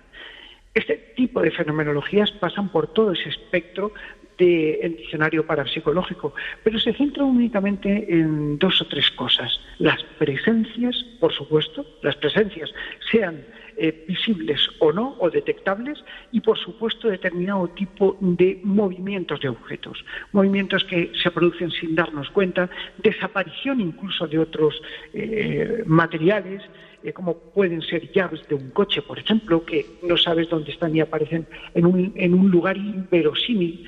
Eh, este tipo de, cos de cosas son pinceladas que nos da el fenómeno para decirnos, oye, estoy aquí. Pedro, ¿en cuántas ocasiones te has topado con un sitio en el que has dicho, jolines, aquí no tengo duda ninguna de que hay algo extraño? Es raro. ¿Verdad? Es raro. Es que la gente se piensa que es más habitual de lo que parece, pero no. No, no, no, no, no. Eh, fenómenos hay por todos, eh, por todos lados y los encontramos, ¿no? O sea, eh, nos los encontramos prácticamente a diario cuando investigamos. Yo todas las semanas realizo alguna que otra investigación, ¿no? Y es verdad que estos fenómenos cantan, estos fenómenos están, pero una casa encantada, una casa encantada, mira, yo te podría decir un lugar eh, que yo he investigado y que tú también has investigado de tiempo y Laura pues ha estado allí también con nosotros investigando, bueno, pues ya hace mucho tiempo. Y me estoy refiriendo a la casa natal de María Gómez Cámara, eh, en Belmez de la Moralidad. Eh, no digo que, y no, no voy a tocar evidentemente lo que es el fenómeno de las casas, porque para eso ya tenemos la casa de verdad, que es la, la, la casa eh, la, la, casa María Gómez número 5, vamos, la antigua calle del Real o Rodríguez Costa, como queramos llamar, ¿no? Es la casa donde nació María. Esa casa tiene algo, tiene molla. Yo he visto cosas. A mi casa me tienes que sacar en volandas. Pero vamos a ver, si es que eh, es, un lugar donde yo he visto llorar a investigadores templados, llorar, o sea, caerle las lágrimas. Y, bueno, eh, vale, tú puedes exagerar un poco, sabéis que siempre, pues a veces contamos un poco más, pero en este caso, yo os puedo decir que, que no, no se exagera. Y como dato curioso, sí es verdad que hay lugares donde ocurren cosas, pero son fenómenos aislados.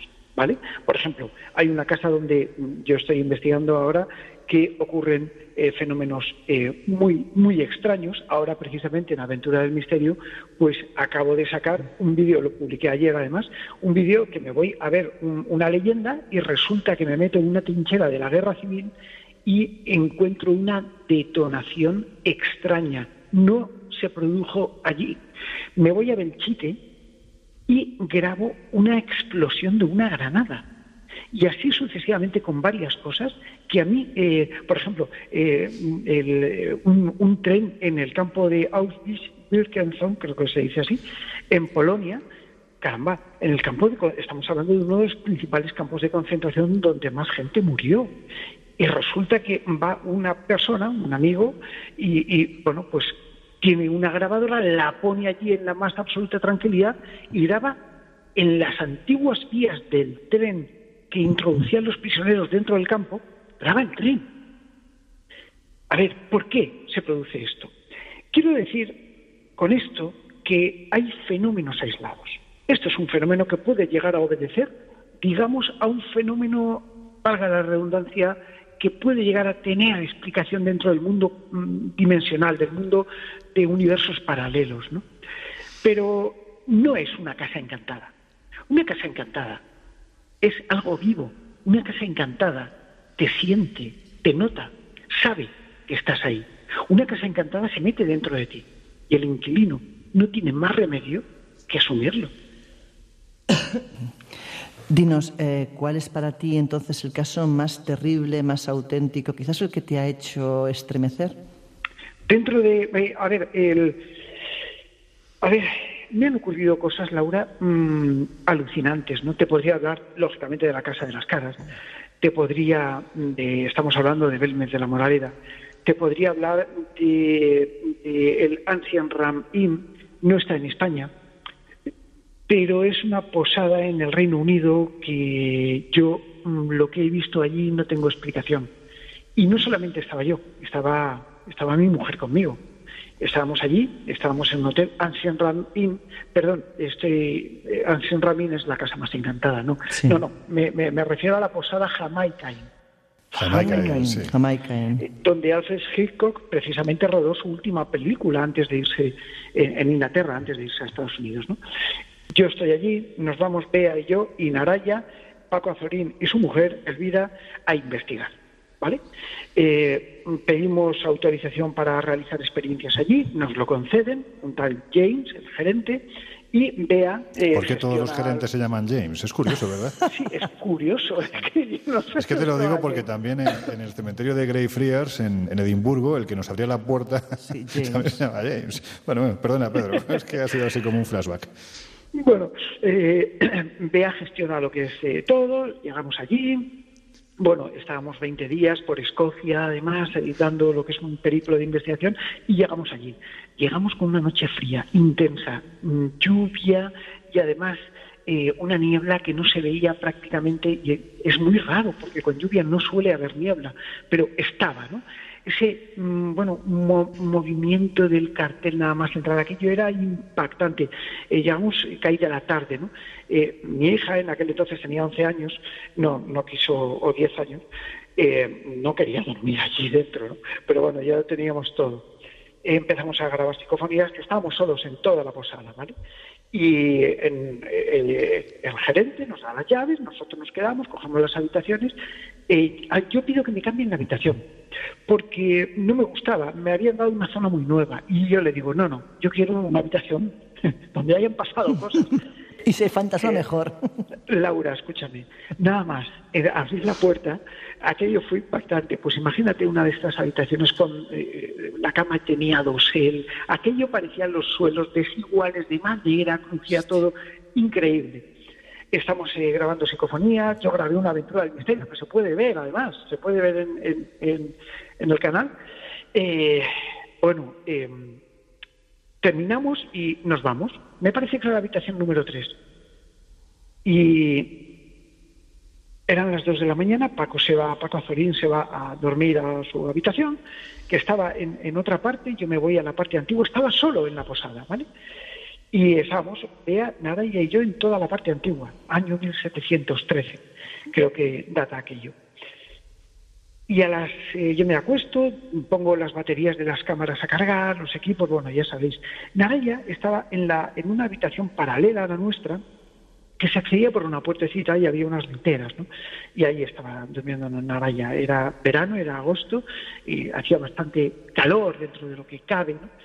Y bueno, pues estábamos durmiendo plácidamente a las 3 de la mañana, un respingo, Bea y yo estábamos, nos incorporamos en la cama y vemos con la penumbra de un farol que había justo en la entrada, eh, vemos eh, al trasluz cómo eh, Naraya atravesaba por delante de nosotros con la cabeza baja, el pelo en la cara, tipo mm, niña japonesa fantasma, Diay, vamos. sí. alucinante, y con su camisón, y bueno, se dirigía hacia la puerta. Yo, sorprendido, dormido, hecho un zombie, entre comillas, digo, Naraya. Y la niña se da la vuelta, pero así tal cual, brazos caídos, se mete en su habitación, miro a Bea y digo, ¿qué ha pasado? Y nos, pre- nos preguntamos si había sido una etapa de sonambulismo, ¿no? El caso es que Naraya no llevaba camisón, dormía en braguitas, era una niña pequeña. No era Naraya.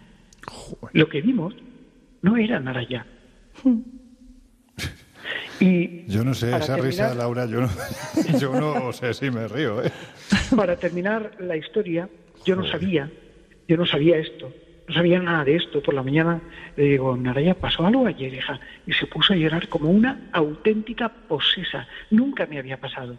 Total, recogemos las cosas, bajamos, les damos las gracias a Jay, que estaba allí, y, digo, y me pregunta Jay, nos pregunta, eh, bueno, ¿qué tal habéis pasado la noche?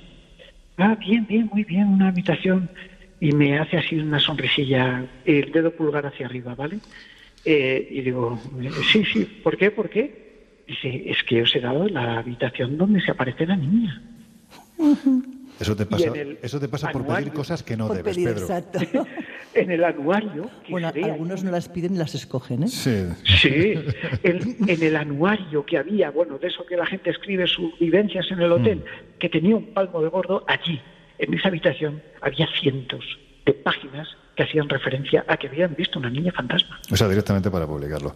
Pero de claro. Pedro, nosotros ahora mismo, como te he dicho, te hemos dicho hace unos minutos, estamos en un, en un teatro, estamos aquí solos, bueno, pues imagínate, ¿no? Eh, Hay Qué poqui- bueno. muy poquita luz, tenemos un foquito que nos está iluminando aquí en mitad de- del escenario.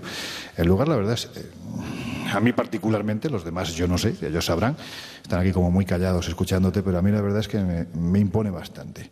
¿Qué tienen estos lugares que los hacen tan propensos a que cosas inexplicables? Han pasado muchas, muchas almas por este lugar. Y digo almas, fíjate que mm, podríamos decir entidades, energías o como tú quieras, pero son lugares que están llenos. Eh, yo he experimentado en muchos, hay- eh, en muchos eh, teatros, he llegado a ver cosas, eh, sabéis, por ejemplo, en el Teatro de Gin, el famoso eh, te- Teatro de Gin, un teatro que tiene dos, doscientos y pico años, y, y, bueno, se habla del fantasma del Teatro de Gin, y aparece, y están las Ah. fotos donde, donde aparece allí.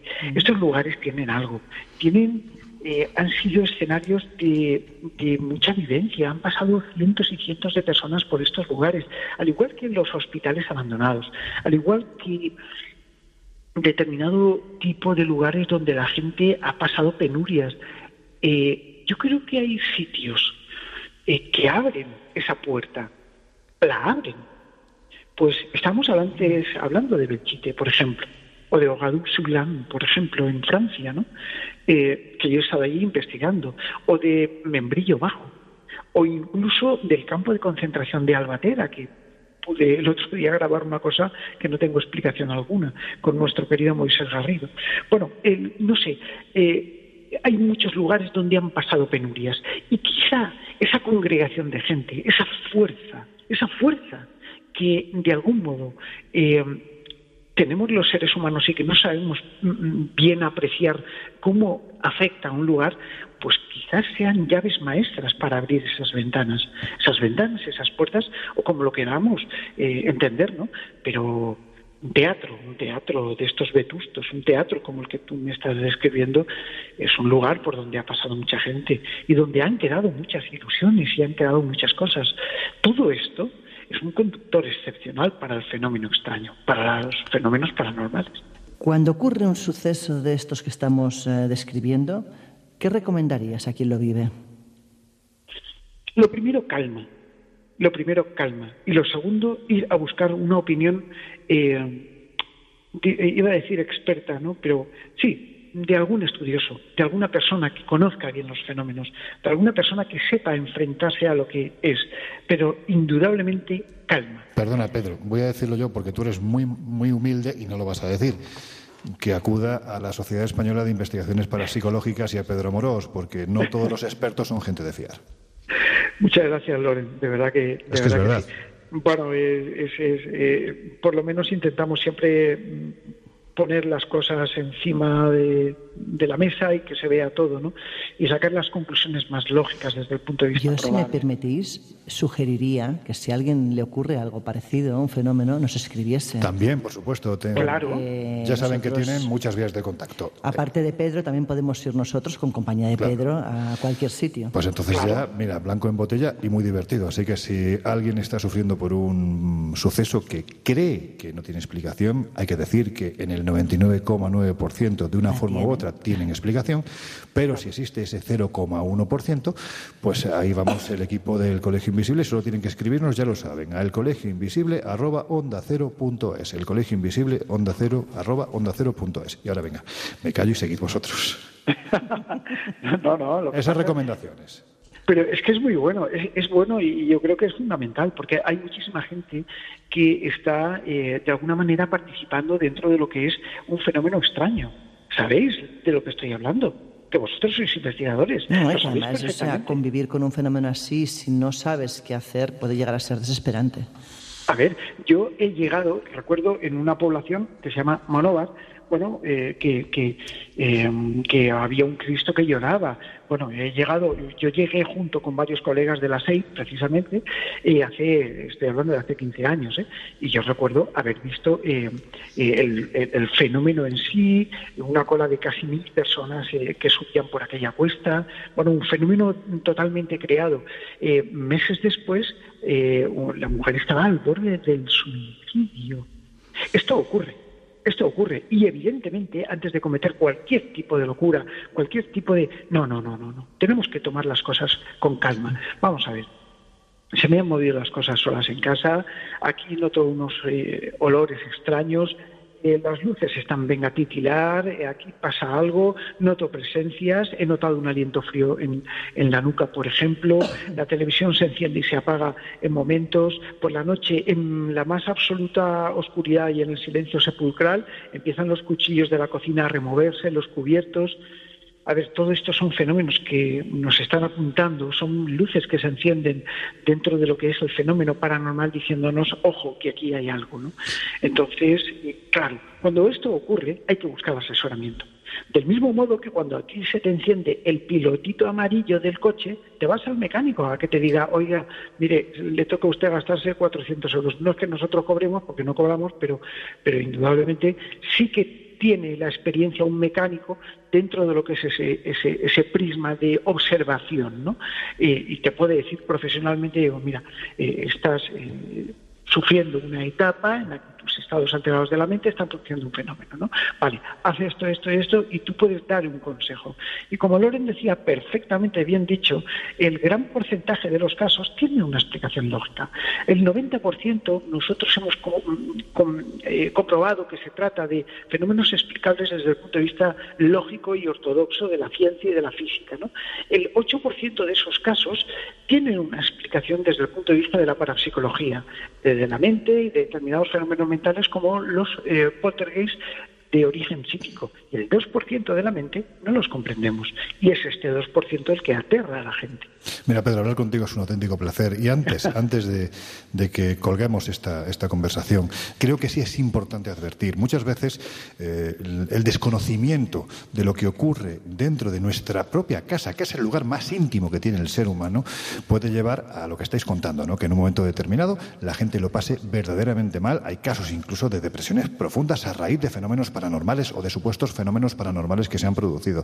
Y sí creo que tenemos que advertir que cuando alguien se encuentra pasando por ese trance, independientemente de ponerse en contacto con los expertos que no engañan, expertos que no engañan, independientemente de eso, hay que apoyar a la gente así. ¿Por qué? Porque muchas veces uno se calla lo que está sucediendo por no pasar a ser el loco del pueblo, el paria del pueblo al que se le aparece el demonio. Y esto al final se acaba convirtiendo en una bola que destroza todavía más la vida de la persona.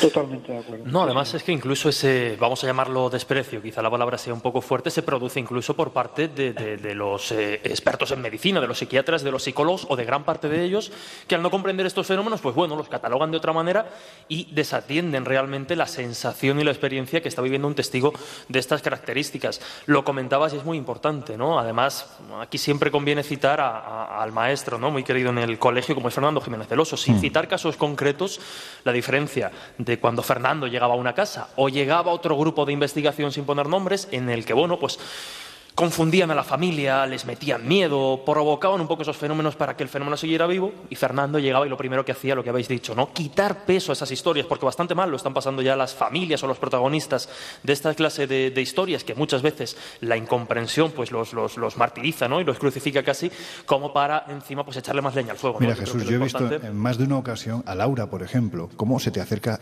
mm, personas que lo están pasando realmente mal y que te ven como ese último clavo al que aferrarse y realmente ves que lo están pasando muy mal. Bueno, porque cuando no conoces algo, cuando no tienes las herramientas, evidentemente te bloqueas. Claro. O sea, pero eso pasa con todo en la vida. Lo que pasa es que hay cosas que están bien vistas y cosas que no.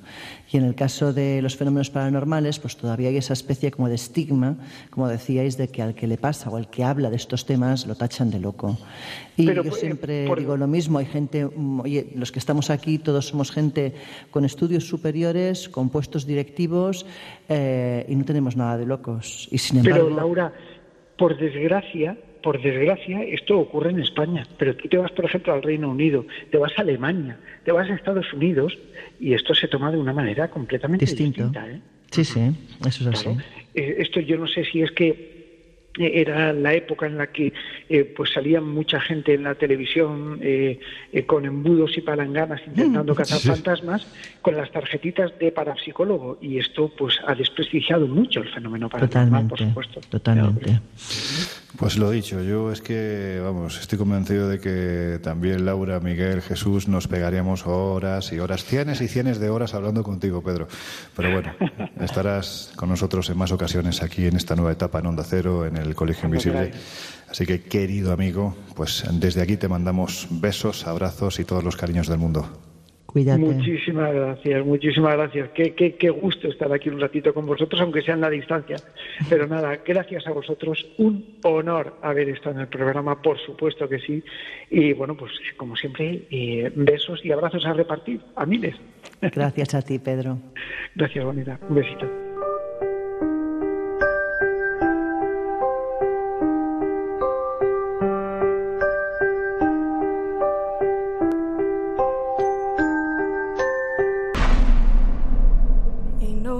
Sunshine when he's gone.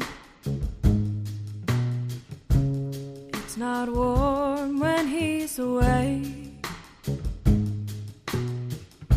There ain't no sunshine when he's gone. Bueno, yo creo que ya ha llegado el momento de que mm, bueno, aportemos las conclusiones, ¿no? Después del programa de hoy, en un sitio tan especial como el que estamos, ¿no? Cuando hablamos de teatros encantados, Laura, ¿tú qué piensas? ¿Energías que se condensan, sugestión, otra cosa? Probablemente hay un poco de todo, ¿no? Eh, seguramente pues son lugares donde es fácil que queden huellas por todo lo que ocurre en ellos, por la historia que acarrean en muchos casos, pero también puede ser que sea sugestión, ¿por qué no? Sí, la verdad es que además cuando estás en un sitio como este, ¿verdad? Ahora mismo estamos solos, ¿no? No se ve igual. Es decir, a mí me recuerda, ¿sabéis a qué? Un parque de atracciones, por ejemplo, no es lo mismo visto a la luz del día, lleno de gente corriendo, jugando, montándose, que verlo de noche en completa soledad. Yo creo que todas las cosas que tienen que ver con el mundo artístico tienen esa doble faceta, ¿no? Es, por ejemplo, los payasos, lo mismo. Tú ves un payaso en escena y dices, qué divertido, y los niños se ríen. Lo ves fuera de escena, rollo it, y vamos, se te, se- se te caen los pelos del sombrajo, ¿no? Que se suele decir. Algún payaso conozco yo que da Sí. Jesús, ¿tú qué opinas? Ay, pues mira, es que voy a, voy a ser muy malo, pero para ser rápido en la conclusión, ¿no? Tengamos en cuenta que, que- que en los teatros, realmente sobre el escenario lo que se representa muchas veces son ficciones, son historias, lo imaginario se representa en el plano real. Bueno, pues quizá con las historias de fantasmas pasa algo parecido. Toma ya. No, no, pero ahora al margen. Es verdad, y, y Laura daba... Se ha quedado más ancho que largo, ¿eh? Laura, no, pero Laura daba un detalle muy interesante y es cierto. Tengamos en cuenta que el teatro como tal, hemos comentado el Teatro Cervantes en Almería, claro, se convierte en centro neurálgico un poco de, de la cultura. Por lo tanto, todos los rumores, todo lo que sucede entre esas cuatro paredes acaba un poco trascendiendo el propio teatro y generando a veces, como bien decía Laura, un poco esa mezcla ¿no? de, de realidad romántica asociado al mundo del teatro con esas historias y esos testimonios que estoy convencido que en muchas ocasiones son reales. Venga, Miguel, concluye y rebate.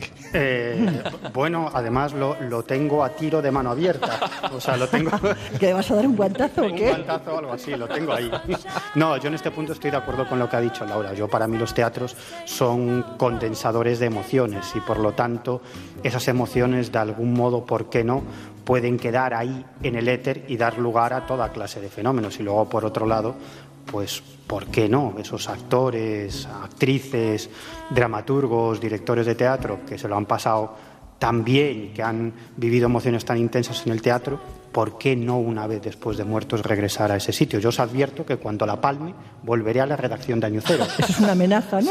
O sea, que- o sea, se escuchará el teclado pa pa pa pa. pa. No, no, yo voy a ser, yo voy a ser el fantasma de Año Cero, ya os lo digo.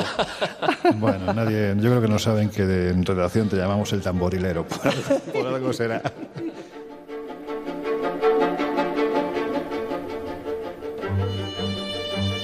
Mientras pasa esta semana, pues Laura, hay muchas cosas que hacer, ¿verdad? Muchísimas. Y yo quisiera sobre todo recordaros un par de ellas. Una es un viaje increíble, un viaje al que yo creo que estaréis deseando acompañarnos, que es a México. Todos los datos los tenéis también en nuestra web, espaciomisterio.com, también en viajesprisma.com, ahí están todos los datos. Y si os gusta, a mí yo creo que el papel tiene alma, entonces me gusta no solo palpar esa alma, sino también olerla. Por lo tanto, tenéis durante toda esta semana la revista Año Cero Enigmas en el kiosco, bueno, pues con una cantidad de contenidos increíbles, entre otros muy interesantes, por ejemplo, el premio Planeta Javier Sierra nos desvela su última investigación, ni más ni menos que desde Roswell, Nuevo México, después de más de dos décadas de haber estado allí. Es, bueno, es muy interesante. Ya sabéis, también tenéis vías de contacto. Podéis contactar con nosotros en el colegio invisible arroba. Nos encontráis en Twitter arroba colinvisibleoc, arroba colinvisibleoc. En Instagram simplemente tenéis que poner el colegio invisible en onda cero y en Facebook exactamente igual, el colegio invisible en onda cero.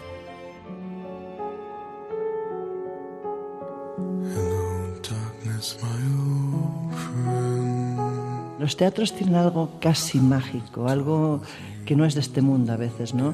Pasear por el escenario entre bambalinas o por el patio de butacas cuando está vacío no deja de ser bastante, por no decir muy inquietante. Parece como si algo invisible, aunque de algún modo palpable, pudiese observarte. A veces me pregunto cuántas personas han pasado, por ejemplo, por esta sala, cuántos espectadores o cuántos actores. Indudablemente, si algún lugar tiene visos de albergar energías, huellas del pasado, es un teatro. En algunos, además, pues como los que estamos hablando, eh, ha ocurrido cosas negativas, cosas trágicas.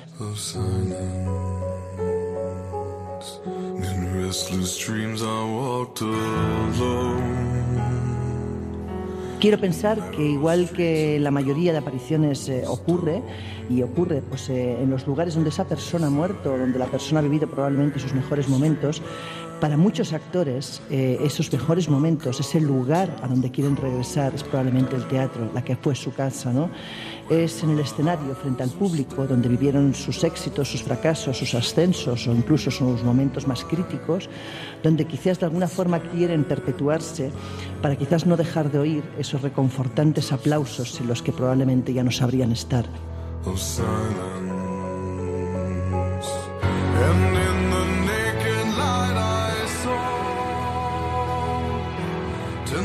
Bueno, Laura, adelantamos un poquitín qué vamos a hacer la semana que viene. ¿Dónde vamos? Pues yo creo que sí, ¿no? Algo podemos decir. Mm, Podemos decir que tiene que ver con una novedad literaria. Podemos decir que si tocas demasiado ese objeto te puedes pinchar. Podemos decir que si lo pierdes está maldito. Digamos que hay objetos que arrastran una historia y no siempre es buena. Objetos sagrados que han pasado a lo largo de los siglos y que han hecho que haya gente que ha ganado imperios. Pero eso va a ser la semana que viene. Ahora os dejamos con José Luis Salas y sus no sonoras. Nosotros, llegados a este punto, Cerramos Laura Falcó, el Colegio Invisible. la semana que viene más. Por Jesús supuesto. Ortega. Hasta la próxima. ¿Tú cómo te llamas? Miguel Pedrero. Cerramos de esta forma las puertas del Colegio Invisible. Nos volvemos a oír dentro de una semana. Que seáis muy, muy felices.